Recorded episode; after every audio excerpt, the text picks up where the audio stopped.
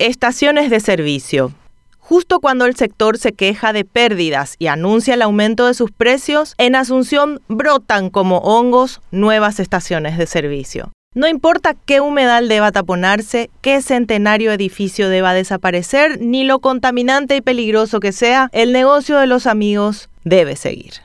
Como señal de la complicidad entre las autoridades de turno y los empresarios del sector, vinculados a su vez a la política partidaria, en Asunción aparecen de la nada nuevas estaciones de servicio. Una ordenanza municipal prohíbe su instalación a menos de un kilómetro entre ellas, pero un gremio que incluye a Enex, el emblema vinculado al expresidente de la República Horacio Cartes, recurrió a la Corte Suprema de Justicia que, claro, como no, emitió a su favor una medida cautelar. Una de las primeras estaciones de servicio beneficiadas con esta medida fue precisamente el emblema de Cartes. Se instaló sobre Mariscal López, en una zona declarada como de interés patrimonial, frente a un hospital, a metros de Emburuvillaroga y a metros de dos gasolineras. Luego, el intendente Óscar Renecho Rodríguez, tan cartista como la Corte, autorizó junto con la Junta Municipal el taponamiento de un humedal ubicado en la costanera norte para instalar allí otra estación de servicio, esta vez del Grupo Bahía.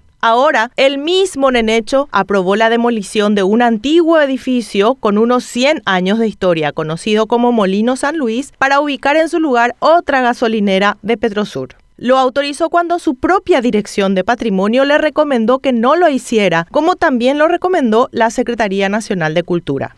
En total, denunció el concejal Pablo Carrillo, se prevé instalar 27 estaciones de servicio más en Asunción este año. Irónico, es el mismo sector que en estos días clama que trabaja a pérdidas debido a la disparada del precio del petróleo y anuncia un incremento en el costo del combustible al consumidor final. ¿Cómo es que trabajan a pérdidas pero crecen como hongos? A lo mejor si siguiésemos el consejo de garganta profunda, follow the money o seguí el dinero, podríamos encontrar una respuesta. Si hay una empresa contaminante y peligrosa, esa es una estación de servicio. Por eso la tendencia mundial es a usar vehículos eléctricos. Pero como siempre, acá se imponen a Lombarete los intereses de los poderosos. A Nenecho, a Ariel Oviedo del MADES y al resto de nuestras autoridades les importa un pomo la memoria del pueblo, su salud y mucho menos su medio ambiente.